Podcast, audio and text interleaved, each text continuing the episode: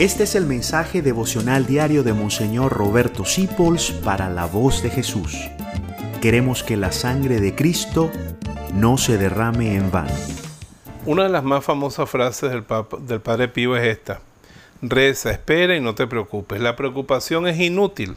Dios es misericordioso y escuchará tu oración. Qué bonita esa frase. Reza, espera, significa confía, y no te preocupes más. Ya se lo dejaste al Señor, ya es problema de Él.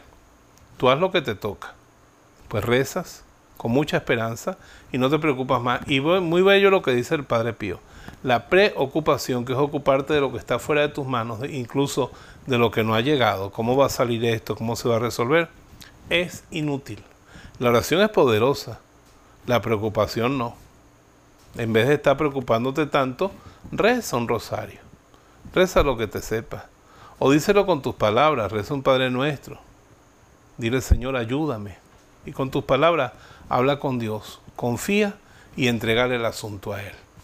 Qué bonita esa frase. Y guárdate esto en la mente. La preocupación es inútil. Lo que hace es enfermarte. Que tengas un bello día. Yo te bendigo en el nombre del Padre, del Hijo y del Espíritu Santo. Amén. Gracias por dejarnos acompañarte. Descubre más acerca de la voz de Jesús visitando www.lavozdejesús.org.be. Dios te bendiga rica y abundantemente.